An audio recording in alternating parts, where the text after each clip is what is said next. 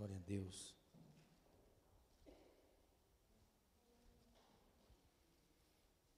Mateus capítulo 6, verso 10. Glória a Deus.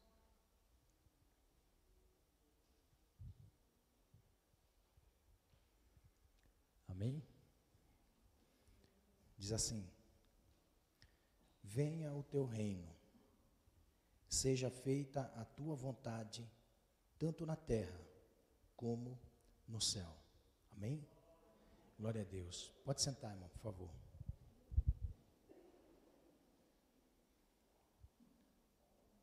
Eu quero que você ore comigo nesse momento. Vamos orar ao Senhor. Senhor, nós estamos diante da tua palavra. E o Senhor conhece, Deus, as nossas vidas. O Senhor conhece a vida de cada um de meus irmãos. Queremos ser edificados no Senhor. Queremos, Pai querido, ser edificados no Senhor, para fluirmos no teu reino, Senhor. Pai, em nome de Jesus, abre o nosso entendimento, que possamos, Pai querido, neste momento, ser cheios do entendimento do Senhor. Em nome de Jesus, Pai. Em nome de Jesus. Amém.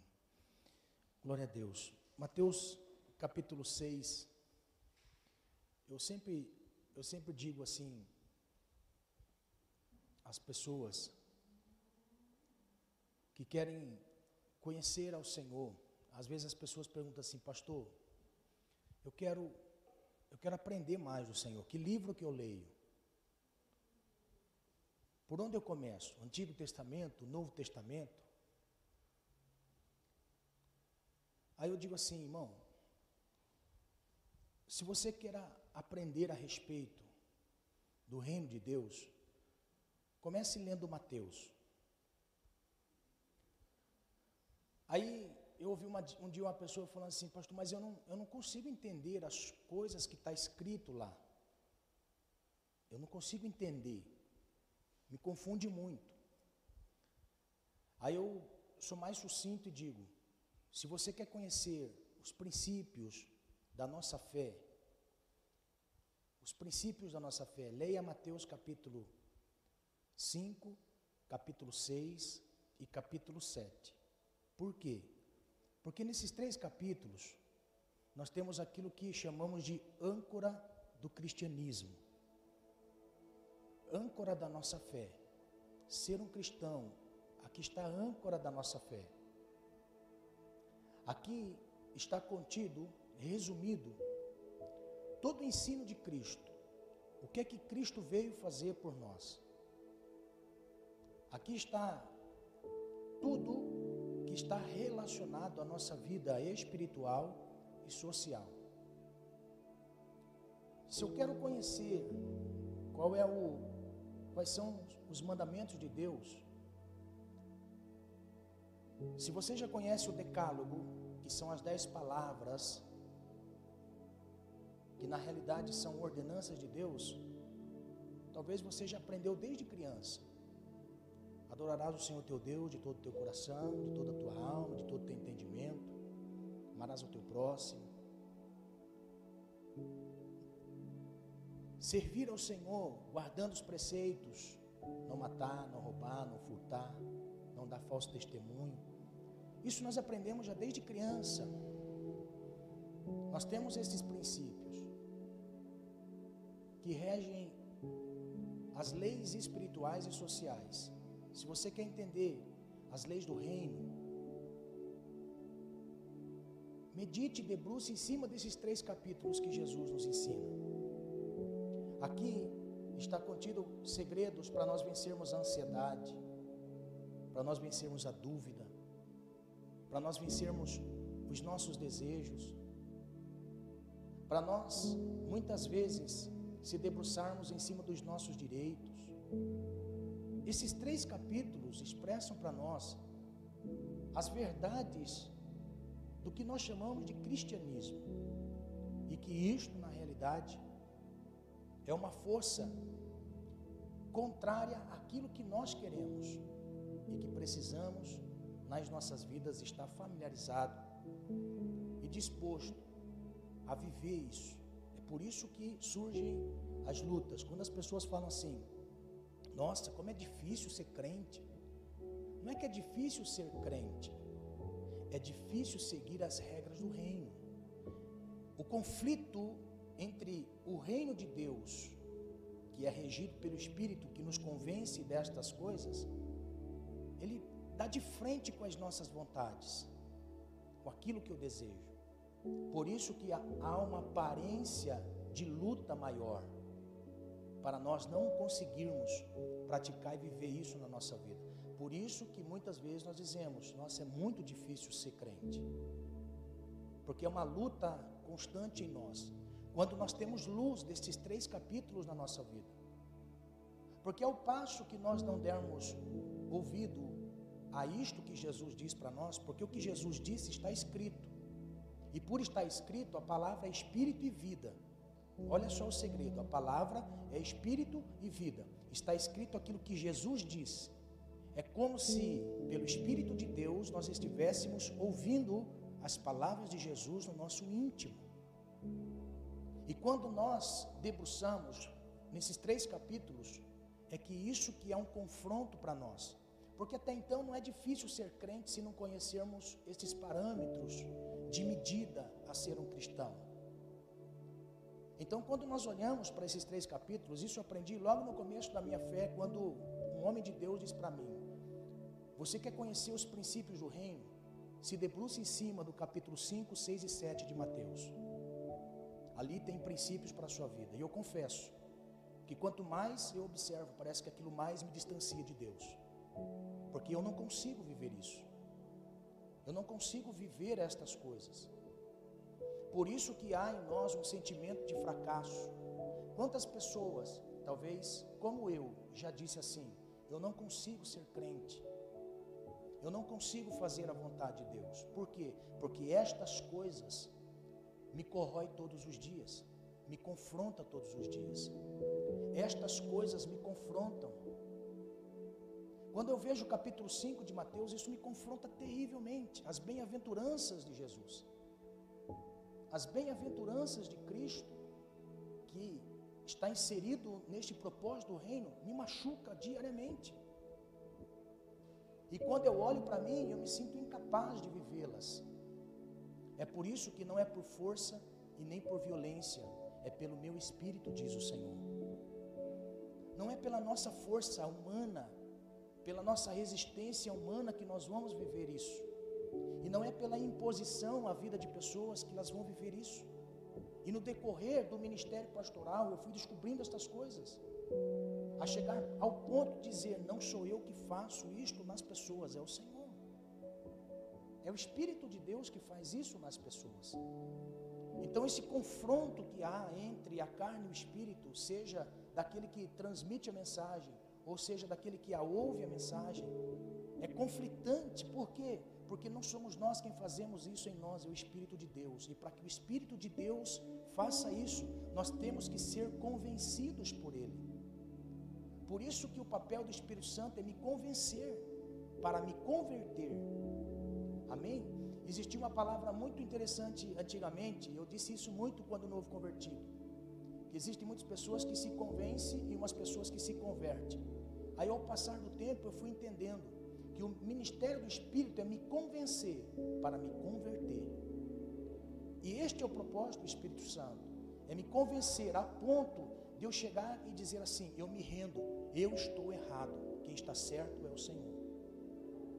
Aleluia, isso quem faz é o Espírito, é o Espírito de Deus que convence o pecador do seu pecado, que convence o pecador das suas mazelas, das suas misérias. Então, quando eu me debruço em cima desses três capítulos, eu vejo a virtude do Espírito fluindo em mim para me convencer das realidades espirituais contidas na Bíblia. E quando eu vejo isso, eu, eu digo ao Senhor: eu não consigo. É por isso que eu preciso orar mais, é por isso que eu preciso me consagrar mais, é por isso que eu preciso me doar mais, é por isso que eu preciso me entregar ao Senhor verdadeiramente. Então, quando nós olhamos para a oração do Pai Nosso, Jesus não queria que nós fôssemos duas classes de pessoas, nem fariseu e nem gentil. Porque se você pegar o capítulo 6, que antecede o ensinamento de Jesus, a oração modelo, que muitas pessoas conhecem como oração do Pai Nosso, quantas pessoas já ouviram, vamos fazer oração do Pai Nosso? Quantas vezes eu, quando criança, orei a oração do Pai Nosso? E ali eu falava as palavras da oração do Pai Nosso. E eu fui forçado a aprender a oração do Pai Nosso, porque antigamente tinha aquelas novenas. Você lembra daquelas novenas? Quando as pessoas faziam nas casas. Então se reuniam nas casas e faziam as novenas, que eram as orações. E nas novenas, vamos dar risada, né, irmãos? As novenas, as novenas sempre tinha aquele momento em que se fazia uma roda e cada pessoa fazia a oração do Pai Nosso. Irmão, eu tinha tanto medo de não saber. eu tinha medo de não saber a oração do Pai Nosso e passar vergonha, né? Então, nós dedicamos a oração do Pai Nosso. Então, as palavras da oração do Pai Nosso contêm muitas verdades, expressa para nós muitas verdades. Mas dentro de um contexto do capítulo 6, nós temos uma explicação maravilhosa de Jesus a respeito da oração. Os discípulos tinham desejo de orar, eles tinham vontade de orar, mas eles não sabiam orar, porque era responsabilidade de cada discipulador, de cada mestre, ensinar a orar. Então eles disseram para Jesus: Jesus, os discípulos de João sabem orar, ensina-nos a orar também. Então, naquele momento, Jesus ele passa não só a ensinar os discípulos a orar, mas ele coloca a maneira correta de se orar e do entendimento que se tem através da oração. Porque muito mais do que eu apenas fazer, eu tenho que entender o porquê é que faço. Este está o propósito. Muito mais do que ser cobrado para fazer, eu tenho que saber o porquê que eu faço. Porquê que é necessário eu fazer. Então Jesus, dentro deste capítulo, ele coloca duas coisas importantes e vai dizendo assim: Eu não quero que vocês orem igual os fariseus, porque os fariseus eles oram nas praças públicas e eles nas, nas praças orando pensam que receberão o galardão das suas orações, mas eles fazem aquilo de algo pelo lado de fora. Então Jesus está dizendo assim: Eu não quero que vocês orem iguais aos fariseus, apenas pelo lado de fora. Se você quer orar, entra no seu quarto, fecha a sua porta e em secreto ore a Deus. Depois Jesus vai dizer: Eu não quero que vocês orem iguais aos gentios. Por quê? Porque os gentios pensam que de muito falar serão ouvidos. Na realidade, Jesus estava ensinando que nas orações repetitivas do gentio a outros deuses, eles não responderiam às suas orações pelas palavras repetitivas. Não é por muito falar, por muito repetir, que as suas orações serão respondidas. Mas quando Jesus ele ensina aos seus discípulos, ele deixa claro que a oração teria alguns princípios para que houvesse uma resposta. Então Jesus começa a dizendo: "Olha, vocês vão orar assim". Então quando Jesus diz: "Vocês vão orar assim", Jesus não queria que eu ficasse fazendo isto em praça pública, esta oração em praça pública, e também que não fosse repetitivo. Olha só que interessante. Por quê? Porque o que Jesus queria ensinar a eles era o segredo que estava contido nestas palavras, ou seja, era um modelo para ser aplicado de outras maneiras. Era apenas um modelo, era apenas um esboço daquilo que ele, que, que ele queria que os discípulos entendessem e compreendendo isso, eles estariam orando ao Senhor. Então ele começa: Pai nosso que estás no céu, santificado seja o teu nome. Venha a nós o teu reino, seja feita a tua vontade, assim na terra como é no céu. Pão nosso de cada dia dá-nos hoje, perdoa as nossas dívidas, como nós perdoamos os nossos devedores. Não nos induz a tentação, mas livra-nos de todo mal, porque teu reino e a glória para todo sempre. Amém. Então, olha só, quando Jesus ele diz estas palavras, eu posso entender isso muito claro, porque os discípulos conheciam os segredos dos ensinamentos de Jesus. Eu não acredito que Jesus deixava as coisas por oculto e tudo isso que está escrito não eram as 24 horas de vida de Jesus vividas por dia junto com os discípulos, porque os discípulos estavam com Jesus todos os momentos, dormiam com Jesus, no mesmo ambiente que Jesus, acordavam com Jesus, ministravam com Jesus, eles estavam itinerantes com Jesus. Eu tenho uma firme convicção que surgiu no coração deles uma dúvida. Eu posso conjecturar isso como ministro do Evangelho, eu posso conjecturar para que você entenda que as coisas que os discípulos passam agora a compreender, porque isso é o reino, são princípios do reino. Então eles chegam para Jesus talvez e perguntam assim: mestre, nos ensina aquela oração? O que significa aquela oração? Porque se você for pegar a oração de Jesus, você deixar ela um esqueleto, e você for ver frase por frase de Jesus, ali está contido três três segredos na oração de Jesus, ou três classes de oração que Jesus nos ensina. Primeiro, reconhecer com quem nós estamos falando. Pai nosso que estás nos céus. Reconhecer a paternidade de Deus. Por isso que Jesus ele vai dizer: Vós sendo mal, sabeis dar boas coisas a vossos filhos, quanto mais o vosso Pai que estais nos céus. Então a ideia que Jesus quer transmitir a eles é: existe um Deus que é Pai. Depois Jesus ensina os seus discípulos a priorizar a vontade de Deus e não as vontades próprias. Por quê? Porque se na sequência Jesus ensina santificado seja o teu nome, venha a nós o teu reino, seja feita a tua vontade. Três coisas que Jesus quer que nós façamos nesta vida, antes de nós buscarmos os nossos interesses na oração. É entender qual é a vontade de Deus e o propósito de Deus para essa vida. Você já percebeu que nas nossas orações, eu não estou dizendo somente essa oração em público que nós fazemos juntamente com os irmãos, que isto se chama oração intercessória, e que isto Paulo conclamava a igreja que fizesse por ele dia e noite, que orasse por ele, que clamasse por ele, ou seja, nas reuniões da oração em que a igreja se reunia, nos, local, nos locais, sejam em público ou seja em particular, que fizesse oração por ele, oração intercessória. Esta oração você está clamando e suplicando a intervenção de Deus. Agora, o sentido da oração é eu mostrar a dependência de Deus. E nesta oração de dependência, saber que Deus tem as suas vontades antes das minhas vontades. Que Deus tem propósito antes dos nossos propósitos. E que tudo aquilo que Jesus nos ensinou dessas três, dessas três direções da oração, esta é entender e compreender a vontade de Deus. Então, se tudo aquilo que eu estou orando ao Senhor, ela está alinhado com a vontade de Deus, você pode ter certeza que Deus, ele segundo a sua infinita graça e misericórdia nos concederá. Quando nós olhamos para a última parte, nós vemos que a necessidade de cada um de nós, que é o pão nosso de cada dia, que é as nossas dívidas e os nossos devedores, e nos livrar de todo mal. Então, Jesus ele aplica de forma a entender com quem nós estamos falando, priorizar a vontade e o propósito de Deus e depois as nossas necessidades.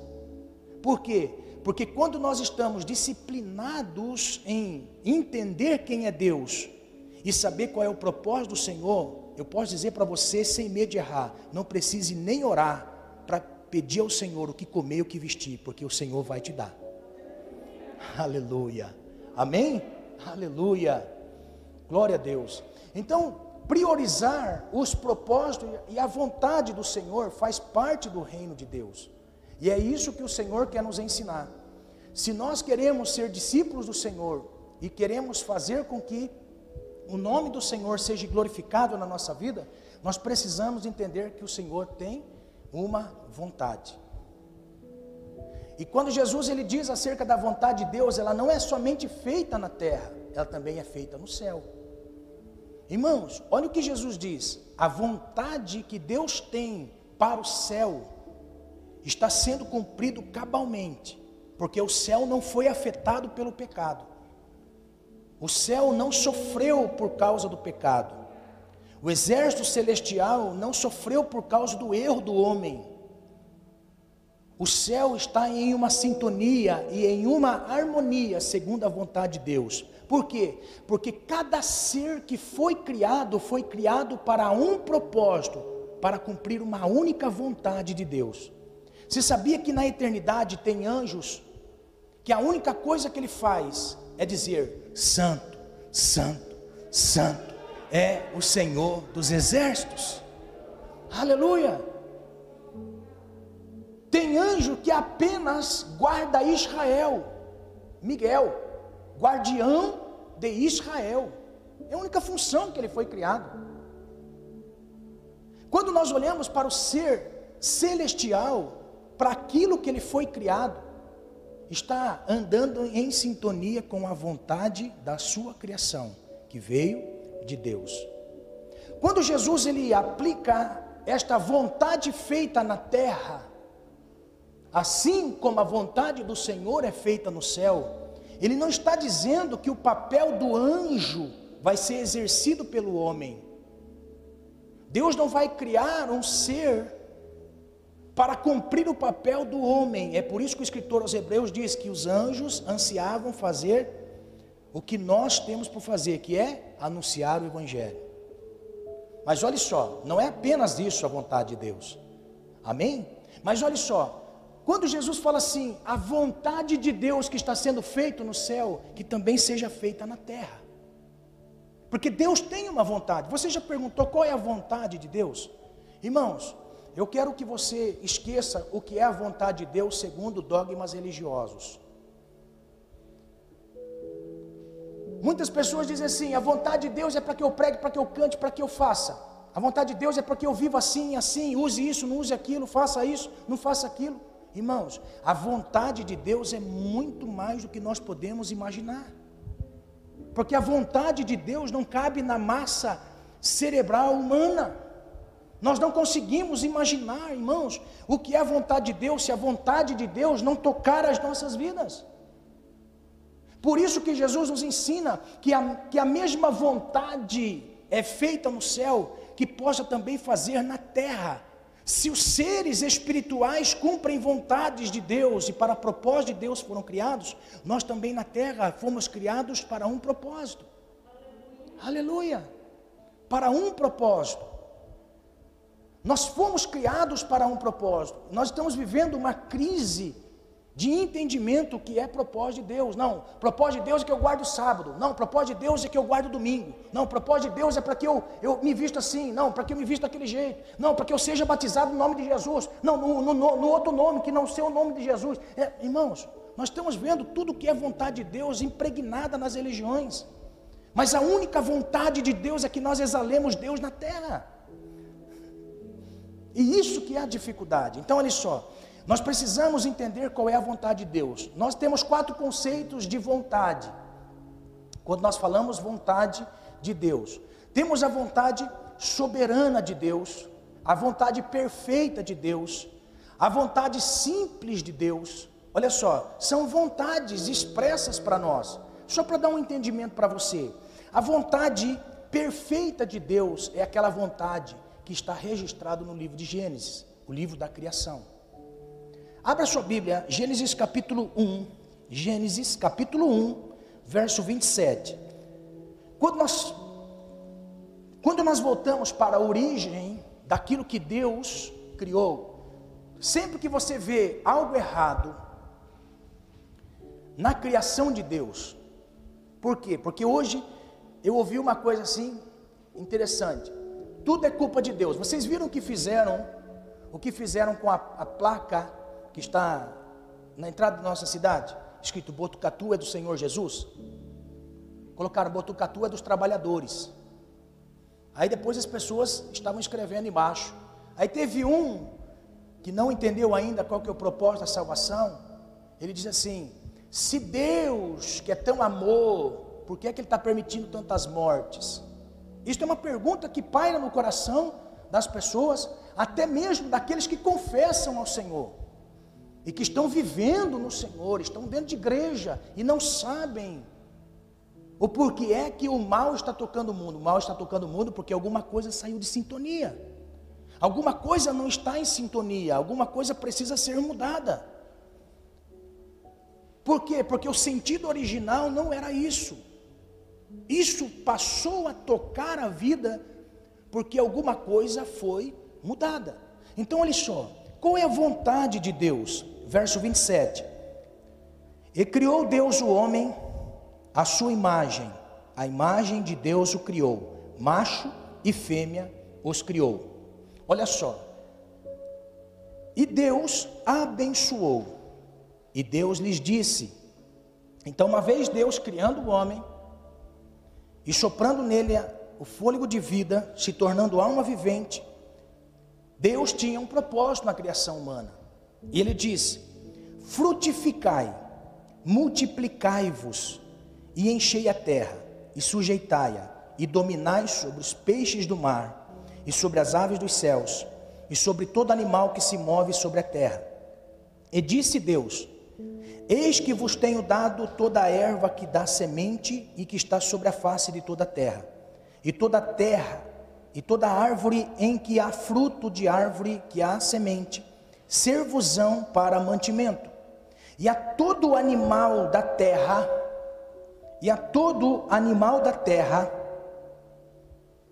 e toda ave do céu e, toda rép, e todo réptil da terra, em que há alma vivente, toda a erva verde lhe será por mantimento. Assim foi. E viu Deus tudo quanto tinha feito, e eis que era muito bom. E foi a tarde e a manhã do sexto dia. Olha só. A Bíblia mostra para nós que Deus, na sua criação, ele tinha uma vontade expressa para o ser humano. Ele tinha uma vontade para aquele ser humano Adão.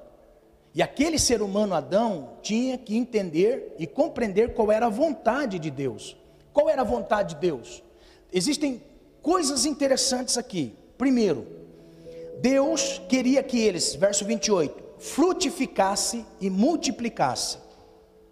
Irmãos, multiplicação é fácil. Um homem e uma mulher, mulher pode multiplicar-se. Olha só. Pode fazer um filho, desse um filho já fazem dois, do dois já faz quatro, e assim bem como multiplicam-se. Multiplicando. Agora, e frutificar? Frutificar. Para uma árvore, para os vegetais, frutificar não é difícil. Por quê? Porque através de uma semente, iria crescer e frutificar, lançar o seu fruto. A vontade de Deus na frutificação do homem é gerar um homem segundo a sua imagem e semelhança, que nós chamamos de DNA. Existe uma semente em cada ser humano que nasce. E esta semente que nasce de cada ser humano é um DNA de seus pais. Olha só. Geralmente nós podemos ver, nossa, esse aí é a feição do pai. Ou essa é a feição da mãe. Não é? Por quê? Porque isto geneticamente é uma semente. Você viu que a palavra semente ela dá origem à palavra semente? Olha só.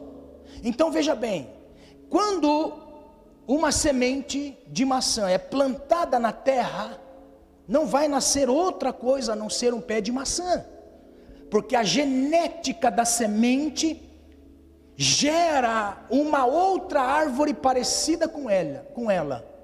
O que Deus estava dizendo? Adão, vocês vão multiplicar, isso é fácil. Multiplicar o terreno é fácil. O difícil é multiplicar a genética de Deus em cada filho a genética de Deus em cada filho. Por quê? Porque a genética dos pais geram os filhos. A genética do pai geram os filhos. Então, olha só, a vontade de Deus era para que eles tivessem muitos filhos, mas que fossem a identidade deles. Irmãos, Adão e Eva eram duas pessoas. Eu posso dizer Adão, porque Deus criou primeiro Adão. Adão era o homem mais perfeito que a terra já viu. Não existiu ninguém mais perfeito do que Adão. Por isso, os judeus chamam de Adão Cadmon, o homem perfeito, a coroa da criação. A coroa da criação era Adão. Deus criou todas as coisas, irmãos, e você olhando as coisas perfeitas, você fala assim: nossa, que Deus grande. Mas quando olhasse para Adão, Adão era aquela cereja do bolo, era o destaque, era aquilo que era mais perfeito, dentro dele duas naturezas.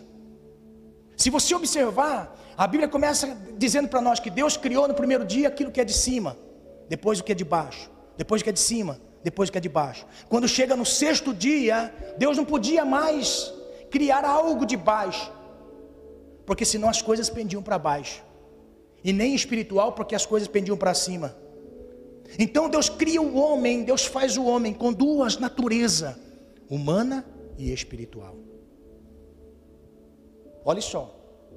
Então, a natureza de Adão era frutificar segundo a sua semente. Agora, imagine Adão caindo, Adão saindo do propósito, Adão errando, porque o pecado é isso, é errar. Errar o alvo, amartia, errar o alvo. Adão errou. Agora se imagine, todos a imagem e semelhança de Adão caído. Não mais Adão perfeito, Adão caído. Então, a vontade perfeita de Deus é que este Adão perfeito não sofresse pelas doenças, não sofresse pela fome, não sofresse pelas drogas. Irmão, você pode observar, olha só, como pode um pedacinho de capim deste tamanho deixar o homem doidão e trazer muitas desgraças para a família que é a maconha? Você consegue? Olha só. Como pode, irmão, uma cana, uma cana que você vai aqui no pasto, você tem cana ali. Aquilo ali, irmão, destruir famílias.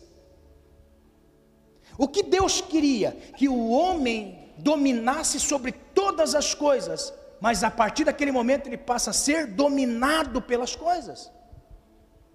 Ele deixa a essência, a essência de Deus na perfeição, para agora gerar pessoas iguaizinhas a ele no erro. Agora você imagina, irmão, já desgraça que Adão passou a viver e que não era a vontade de Deus. Por quê? Porque a vontade de Deus era frutificar, multiplicar, ser dominador e não ser dominado. A terra por si só ia frutificar na vida de Adão. Irmão, isso aqui não é teologia da prosperidade, não. Isso aqui é a vontade de Deus. Que Deus nos abençoe. Em todas as classes sociais da nossa vida. Porque quando nós falamos de bênção de Deus, em prosperidade financeira, em prosperidade material, irmãos, grave bem que eu vou dizer, nem todos vão ser ricos como Bill Gates. Nem todos vão ser poderosos como estes homens, como alguns outros homens. Mas todos nós podemos desfrutar da prosperidade e da bênção de Deus, nas classes sociais em que nós vivemos. Existe o rico abençoado por Deus no meio dos ricos, existe o médio no médio, existe o pobre no meio dos pobres. E que todos vivem em prosperidade. Prosperidade não é ter muito, prosperidade é ter sempre. Isto é prosperidade, que é o que Jesus nos ensina. Prosperidade não é ter muito, prosperidade é ter sempre. Mas olhe só, a Bíblia mostra para nós que a vontade de Deus, perfeita de Deus, a vontade sem mácula, sem mancha de Deus para nós, é que sejamos abençoados em tudo que somos e em tudo que fazemos. Esta é a vontade de Deus. Amém? Em tudo que somos, em tudo que fazemos é a vontade de Deus. Não é teologia da prosperidade, é a vontade de Deus. Amém? Então, olha só, esta é a vontade perfeita de Deus. A vontade permissiva de Deus é aquela vontade em que, mesmo eu sendo filho de Deus, eu passo por momentos em que sou levado a ser tentado. Olha só, Deus não criou robô. Deus não criou robô, ou seja, que foi codificado somente para fazer o bem. Irmão, imagine, imagine se nós disséssemos para Deus assim: Senhor, eu estou dizendo isso porque eu já orei assim, amém, irmãos. Senhor, tira meu livre-arbítrio, eu não quero ter livre-arbítrio. Senhor, eu quero só a sua vontade, não quero. Mas não tem como. Como que eu decido viver a vontade de Deus se não tiver a tentação para não fazer a vontade de Deus? Está entendendo? Olha só, eu quero fazer a vontade de Deus, mas a vontade permissiva de Deus é que eu prove se eu quero realmente viver a vontade de Deus.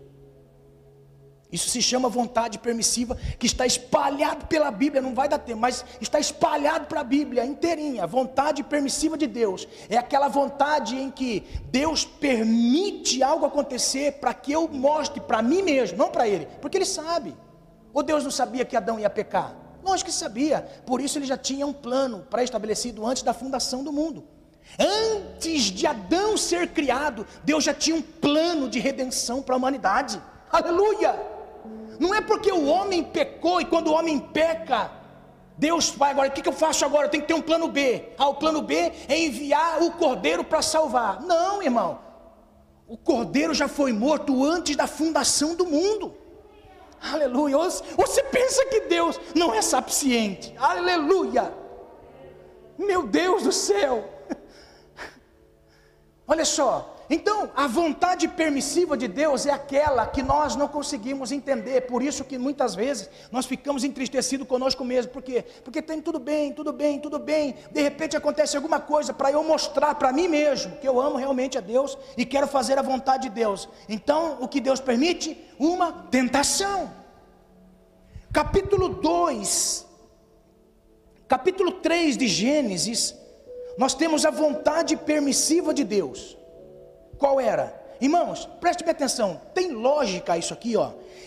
Então a serpente disse à mulher: Certamente não morrereis, porque Deus sabe que no dia em que dele comerdes, se abrirão os vossos olhos e sereis como Deus, sabendo o bem e o mal. E vendo a mulher que aquela árvore era boa para se comer, agradável aos seus olhos, e árvore desejável para dar entendimento, tomou do seu fruto, comeu e deu também a seu marido, e ele comeu com ela. Olha só, irmãos, qual é a lógica de Deus criando um ser tão perfeito como Adão? Colocar muitas árvores parecidas com esta árvore porque, irmãos, se Deus não tivesse dito para Adão, você pode comer de todas as árvores, menos esta. Se Deus não dissesse para Adão, com certeza ele iria comer, por quê? Porque eram como todas as árvores que estavam no jardim belas, frutíferas, produtivas, como aquela. Mas olha só, aquela árvore, a única distinção é que ela só tinha um único fruto um único fruto. E daquele único fruto distinguia de todas as árvores que estavam no jardim. Preste atenção que eu vou lhe dizer. E aquele único fruto, Deus disse: Não coma desta árvore. Agora olha só. Todas as vezes que você vê alguma coisa que tem abundância, e você vê algo que é diferente e tem uma palavra de não, você já viu como atiça as pessoas? Já viu? Se você disser para a criançada assim, ó, em todo lugar você pode ir, menos ali. Com certeza a criança vai ali. Por quê? Porque o pai com a mãe disse: não mexa. Não mexa. Então esta palavra não colocava diante deles uma opção uma opção. E se eles optassem por comer, sofreriam consequências. Agora olha só, aqui está o segredo. Quando Deus disse não, um ser que era espiritual, que precisava de um corpo físico, por quê? Porque a serpente não rastejava e não era feia. Não, ela só passou a rastejar e ter uma aparência de feiura Porque é uma maldição em cima da serpente. Por quê? Porque um ser espiritual tomou o corpo da serpente para falar. Você está entendendo? E a partir daquele momento que, aquela, que aquele animal bonito começa a falar, começou a atrair Eva. E naquele momento em de atração, eu posso entender que não foram um dia, dois dias, três dias, foram anos. Por quê? Porque este período da inocência está debaixo de um conceito judaico. Uma criança com 12 anos deixa o período da inocência para a consciência, que é o, é o segundo nível de todo homem: inocência, consciência. Então, na inocência de 12 anos, os judeus acreditam que são vários anos centenas de anos. Olha só. E quando Deus disse não coma, então foi um dia, dois dias, três dias, até ela ser atraída e estar observando aquela árvore. E aquele ser chega para ela e diz assim: Você pode comer deste fruto. Deus não te proibiu de comer o fruto invertendo as regras. Então a Bíblia passa a dizer que aquela mulher, Eva, ela foi, olha o verso 6. E vendo a mulher que aquela árvore era boa para si comer. Porque, irmãos, Eva não estava com fome. Deus não havia deixado eles com fome, toda a terra produzia para eles. Então, comer aquele fruto não era pela necessidade, era por curiosidade. Então a Bíblia diz que ela, vendo a árvore, atiçou algo nela. Porque o texto diz assim: e agradável aos olhos. Irmão, o que é agradável? Agradável é tudo aquilo que te atrai por uma beleza e te encanta. Olha só, você pode estar passando num lugar naquele lugar de tão belo, tão belo, tão belo, que aquilo ali agrada aos olhos de ver. Agrada aos olhos. É? As mulheres, quando passam nas vitrines, aquilo ali agrada aos olhos. Os homens, quando passam na sessão de ferramenta, irmão Sérgio, aquilo ali agrada aos homens. Está entendendo? Não pendi nem para lá nem para cá. Olha só, então aquilo que agrada, então a, a mulher estava vendo e aquilo ali agradava, por aquilo agradar, veio o desejo dentro dela. Olha só, o desejo dentro dela era desejável para dar entendimento, se realmente era aquilo. Foi que daí ela tomou, comeu e deu para o esposo. Agora olha só, isso se chama vontade permissiva. Quando Deus disse não, quando eu obedeço a palavra de Deus e amo Ele, eu não cometo. Por quê? Porque não cometendo, eu estou amando ao Senhor, fazendo a Sua vontade. Naquele momento, ela não fez a vontade de Deus, ela fez a vontade da serpente que foi enganada por Satanás, o diabo. Agora olha só, a vontade permissiva de Deus talvez não seja uma árvore diante dos nossos olhos, não seja um fruto que nós não temos necessidade, mas seja uma atração dentro de nós para vivermos a vontade daquele que nos leva à tentação. Quando eu assim permaneço na minha condição, eu amo ao Senhor e cumpro a sua vontade e não a vontade do meu opressor. Isso é vontade permissiva. Deus permite para provar o nosso amor a Ele. Que eu amo realmente a Deus. A vontade permissiva. A vontade soberana de Deus é quando Ele, enviando aquele que iria remer a raça humana, para dar acesso novamente para Deus, ele não perguntou para anjos, para homem, não. Vontade soberana, Deus cumpre sem perguntar a ninguém. Aí nós temos, nós temos João capítulo 3, enviando o filho para morrer pelo pecador. vontade soberana. Por isso que Jesus, irmãos, olha só, ele foi fiel em todos os preceitos, porque existia uma vontade que ele tinha que cumprir na terra. Por muitas vezes Jesus disse: Eu não faço a minha vontade, mas eu faço a vontade daquele que me enviou. Amém? Jesus, como homem, podia viver como homem nas nossas emoções, ser pintado como Michelangelo, teve mulheres, mas não, ele permaneceu fazendo a vontade de Deus, Pai. Agora, a vontade de Deus para as nossas vidas, Jesus revela de três formas.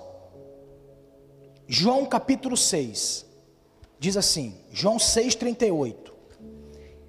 Agora que eu quero chegar e a mensagem agora passa a ser ministrada nessa noite, a partir do momento que você entendeu as vontades de Deus. A vontade de Deus para as nossas vidas, Jesus revela de, em três pontos importantes. João capítulo 6 diz assim: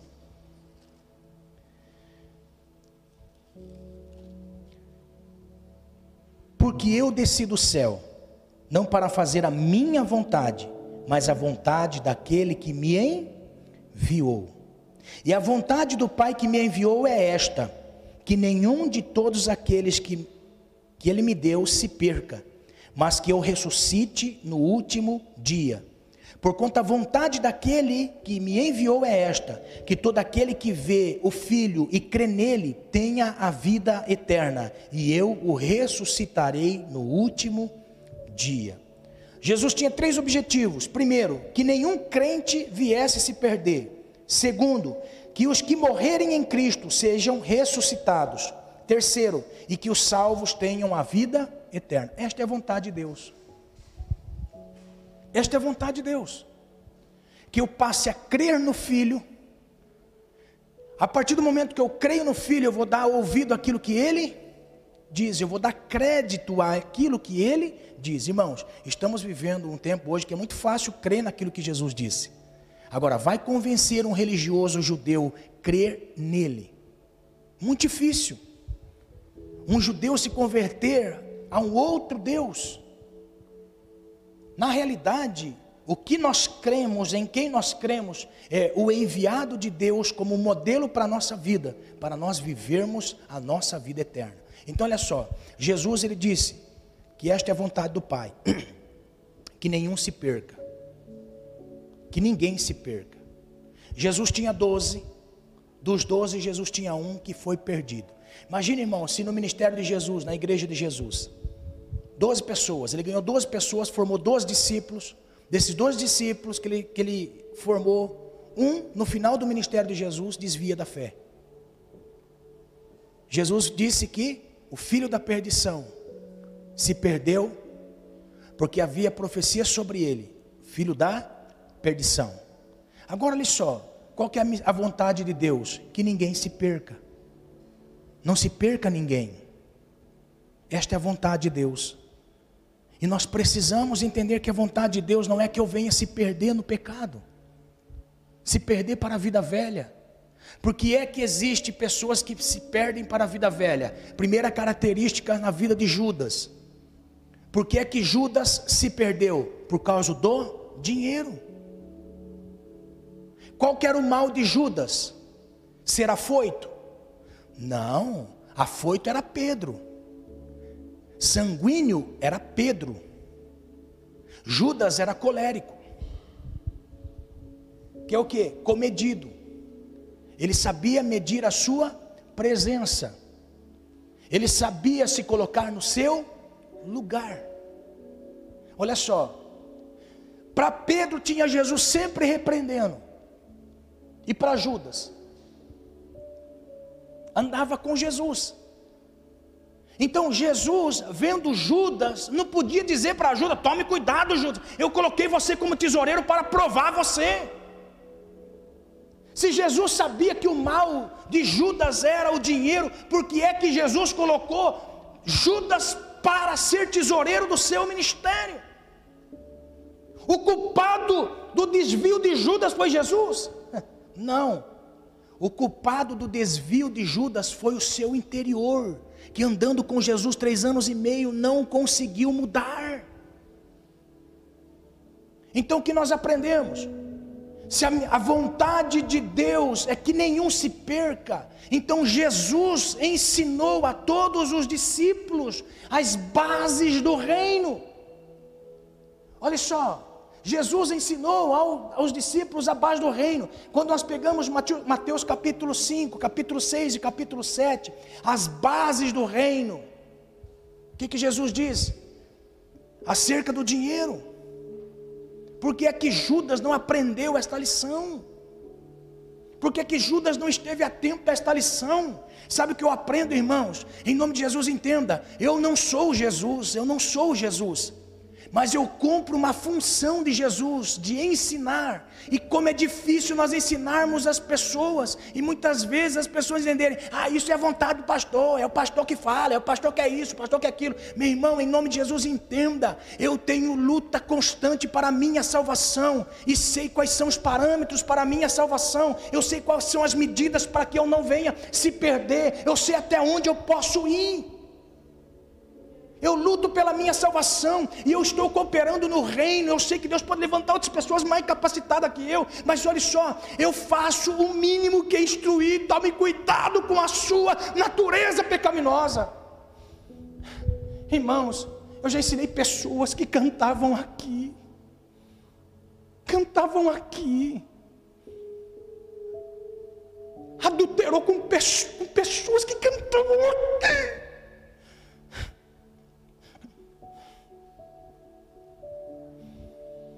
Eu sempre dizia: cuidado com a sua natureza.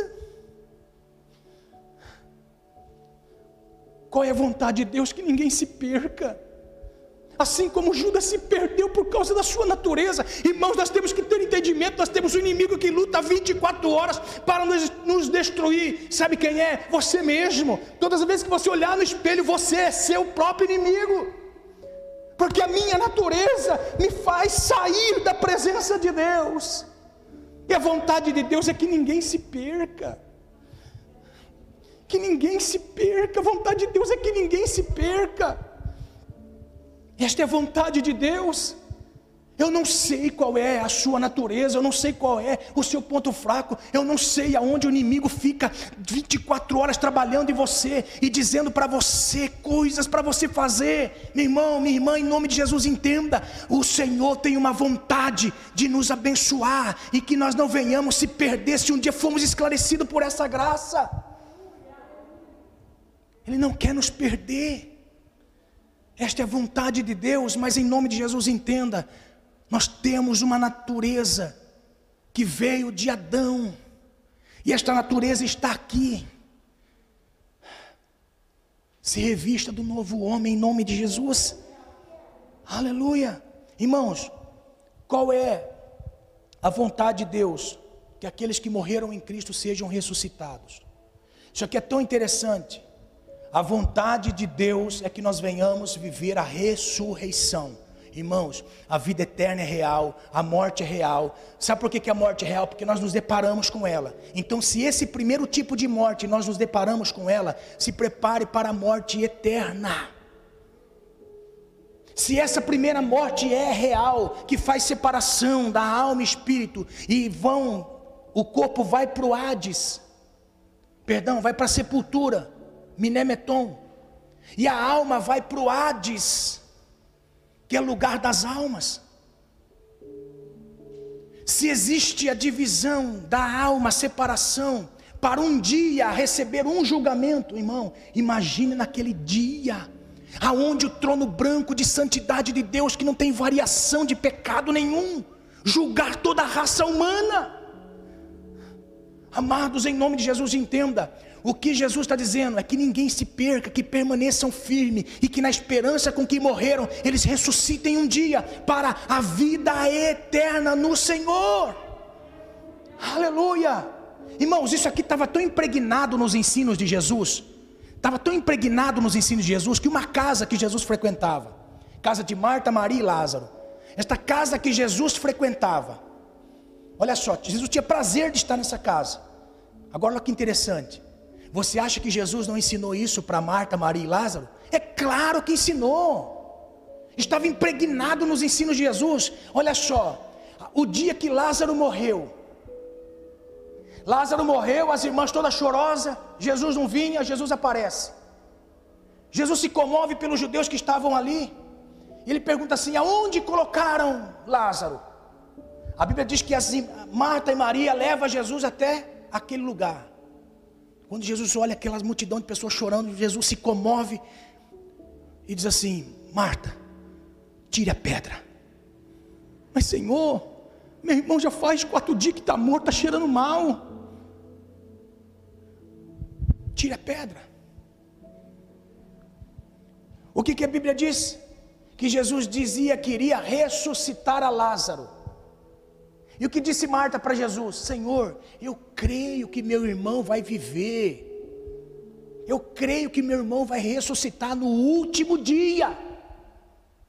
Mas Jesus não estava querendo ressuscitar Lázaro no último dia. Aquilo ali era um ensino para todas as pessoas que morressem em Cristo, na esperança do Messias, que iria ser ressuscitado. Olha só, ela cria tanto, cria tanto, irmão, que ela disse assim: Eu creio, Senhor, que meu irmão vai ressuscitar no último dia. Só que Jesus, ele, ele tinha que falar assim: Marta, entenda uma coisa.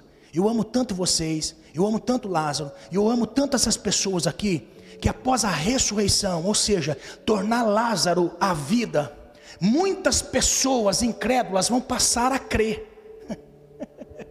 Por isso que eu creio nos milagres de Jesus, irmão. Por isso que eu creio nos milagres de Jesus, porque os milagres de Jesus atraem as pessoas para Cristo. Aleluia. Lázaro ressuscita Jesus. Lázaro vem à vida. A Bíblia diz que fizeram, faziam-se romarias na casa de Lázaro para ver Lázaro ressuscitado. Fazia comboios de pessoas para ver se realmente Lázaro tinha ressuscitado. Amados, o que, que eu quero dizer? Qual é a vontade de Deus? É que ninguém se perca. Que o Senhor ressuscite naquele grande dia da ressurreição dos mortos. Agora, para não se perder, tem que ficar firme, obedecendo a palavra de Deus, obedecendo a vontade do Senhor. Não, não faça a vontade do inimigo, não faça a vontade de Satanás, faça a vontade de Deus. Faça a vontade de Deus. Por que, que Deus permite nesta vontade? Expressar o nosso amor ao Senhor. Ame ao Senhor. Viva a vontade de Deus. Eu podia aqui, irmão, passar muitas horas. Olha só. O apóstolo Paulo faz alusão à vontade de Deus e à verdade de Deus. Só que olha só. Todo ensino de Cristo, se você pegar, se você pegar o momento em que Eva pega do fruto e come, aqui é uma simbologia. Olha só. Ela pegou, do, ela pegou do, da árvore que estava pelo lado de fora e coloca pelo lado de dentro. Então, o que contamina o ser humano é a partir do momento que o ventre contaminado venha contaminar toda pessoa. Porque o pecado estava pelo lado de fora, ela coloca o pecado pelo lado de dentro. Uma coisa é você ser tentado por aquilo que teus olhos veem. Uma coisa é você colocar as mãos naquilo que é pecado. A outra coisa é você introduzir na sua vida. Você praticar na sua vida. Agora, o apóstolo Paulo, ele tem uma palavra de Jesus muito interessante. Então ele diz assim: 1 Timóteo capítulo 2, verso 4: Que quer que todos os homens se salvam e venham ao conhecimento da verdade.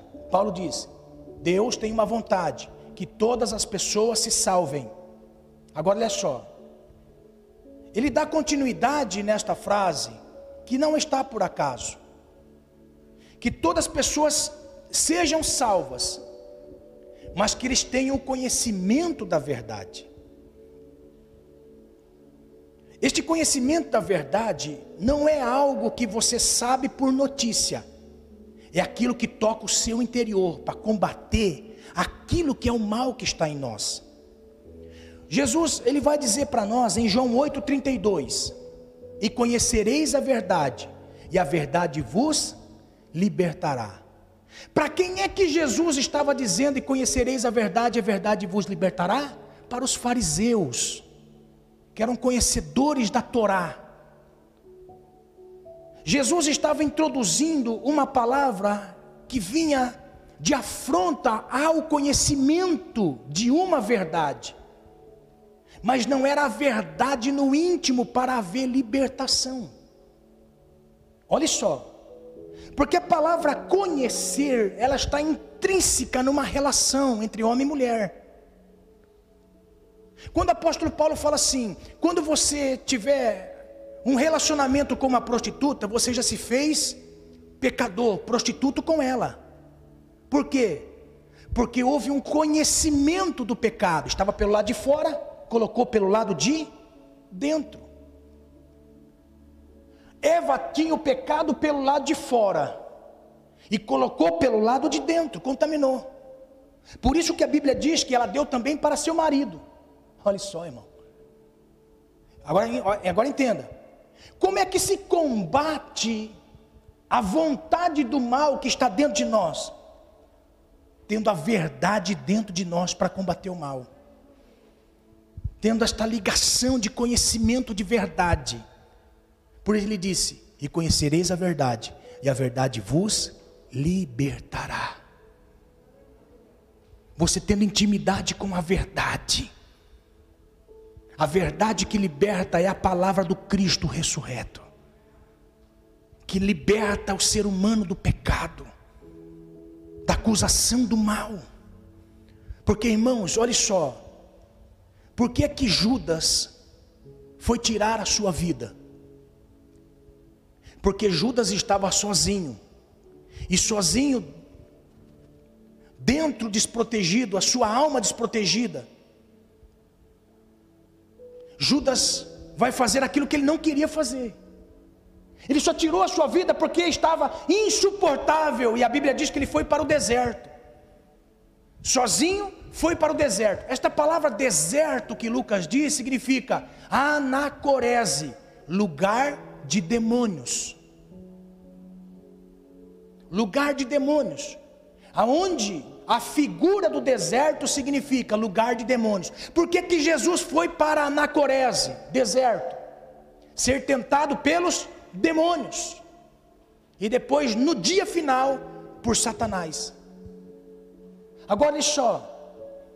O Cristo mostra para nós o caminho para vencer o deserto é ter a verdade, é ter a intimidade com a verdade do reino. O que o diabo apresentou? Falácia da verdade. Mas Cristo era a verdade e tinha a verdade dentro de si. A verdade sempre prevalece. Agora preste bem atenção: a verdade não é um conhecimento, a verdade é uma pessoa em nós. Por quê? Porque não tem como você convencer uma pessoa se não houver uma outra pessoa. Aleluia.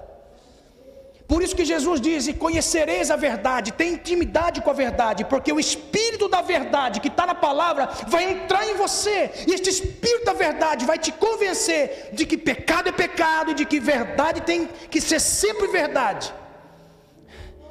Aleluia. Qual é a vontade de Deus? Que você viva na verdade. Viva na verdade. Amém? Nada se tem contra a verdade, senão pela verdade. Aleluia. Qual é a vontade de Deus? Que você viva na verdade. Que o Cristo que liberta, liberta para estar conosco na verdade. Amém? Se coloque de pé, nós vamos encerrar. E eu quero fazer um apelo nessa noite a todos aqueles que querem viver fazendo a vontade de Deus. Fazer a vontade de Deus é crer em Jesus e viver como Jesus. Crer em Jesus e viver como Jesus. Viver na verdade. Ele não quer que nós venhamos se perder. Por isso que a verdade nos confronta. Então eu quero nessa noite, tem alguém aqui que quer entregar sua vida ao Senhor? e viver na verdade? Tem alguém? Tem alguém pela internet que quer viver na verdade? Você pode, você pode ter certeza que todas as suas mazelas, todas as suas culpas serão perdoadas pelo Senhor. O Senhor vai começar uma nova história na sua vida. Na verdade, Ele não quer que ninguém se perca. Ele veio salvar. Quando nós olhamos João 3,16, o amor de Deus foi tão grande que entregou seu filho. Agora olha só, o verso de baixo diz: Jesus veio para salvar e não para condenar o mundo. Ele veio para salvar. Ele quer salvar a sua vida. Ele quer salvar a sua alma da eternidade sem Deus. Um dia todos nós vamos partir dessa vida e vivermos numa outra dimensão. Mas olha só, haverá um dia que tudo será julgado e, vai viver eternamente, ou com Deus, ou sem Deus, eternamente. Muito mais do que apenas Deus curar a sua ferida, curar a sua dor, abrir uma porta, te dar um namorado. Deus quer salvar a sua alma. Deus quer salvar a sua alma. Eu quero nessa noite, se você quiser entregar sua vida ao Senhor, quero orar por você. Tem alguém nessa noite que queira voltar para o Senhor? Eu quero orar junto com você, se porventura você que está aí quer se entregar ao Senhor. Repita comigo essa oração, Senhor Deus, nesta noite eu me entrego ao Senhor. Perdoa os meus pecados. Escreve meu nome no livro da vida, para que nunca seja apagado. Em nome de Jesus. Senhor, esta pessoa, Pai querido, que ora comigo neste momento, entregando seus caminhos, a sua vida, a sua alma ao Senhor, e quer viver para o Senhor. A tua palavra diz que a tua vontade, Senhor, é que ninguém se perca, mas que todos venham ao conhecimento da verdade. Senhor, em nome de Jesus, esta pessoa quer viver na verdade. Esta pessoa não quer compactuar com a mentira, quer viver na verdade, na sinceridade com o Senhor, na vida com o Senhor. Pai, em nome de Jesus, perdoa esta pessoa, faz dela um instrumento do Senhor nesta terra. Que todas as suas dores, que todos os seus males e mazelas, Senhor, sejam visitados pelo Senhor. Faz desta pessoa uma nova criatura, Senhor. Faz desta pessoa filho, Senhor. Em nome de Jesus eu lhe peço. Em nome de Jesus. Enche ela com teu Espírito Santo. Enche com teu Espírito Santo até transbordar, Senhor. Em nome de Jesus, enche com teu Espírito Santo. Enche com teu Espírito, Senhor, esta pessoa, até ela transbordar e não aguentar, Senhor, e se render completamente ao Senhor. Em nome de Jesus, Pai. Em nome de Jesus. Em nome de Jesus. Amém. Graças a Deus. Que Deus nos abençoe. Que Deus te abençoe em nome de Jesus. Que esta semana seja uma semana da visitação de Deus sobre a sua vida. Amém? Você crê? Crê mesmo? Então abra sua mão assim, receba a semente desta noite, receba a porção da palavra nessa noite. Que esta noite seja uma noite abençoada na sua vida, na sua casa, na sua família, na obra das suas mãos. Que a vontade de Deus seja que você prospere em todas as áreas da sua vida. Que haja multiplicação, que haja frutificação que haja domínio sobre circunstâncias e sobre coisas. Em nome de Jesus, que o Senhor abençoe a sua vida, que o Senhor derrame sobre ti a paz verdadeira e que venha o Senhor pelejar as suas pelejas. E que ao sair deste lugar, você saia abençoado pelo Senhor, abençoada pelo Senhor, por causa da palavra de Deus. É a palavra de Deus que vai te abençoar, você caminhando em cima dela, ela que vai te conduzir em nome de Jesus. Senhor, obrigado por esta noite, graças te damos. Que a bênção que o Senhor manifestou sobre nós nessa noite pela tua palavra venha frutificar em nossas vidas. O Senhor não quer que ninguém se perca, porque esta é a tua vontade. Mas se porventura, Senhor, estejamos fora do teu propósito, leva-nos ao teu propósito, Senhor, em nome de Jesus. Abençoe a cada vida, a cada família, para a glória do teu nome, Pai. Em nome de Jesus é o que eu te peço, em nome de Jesus te agradeço. Amém. Graças a Deus.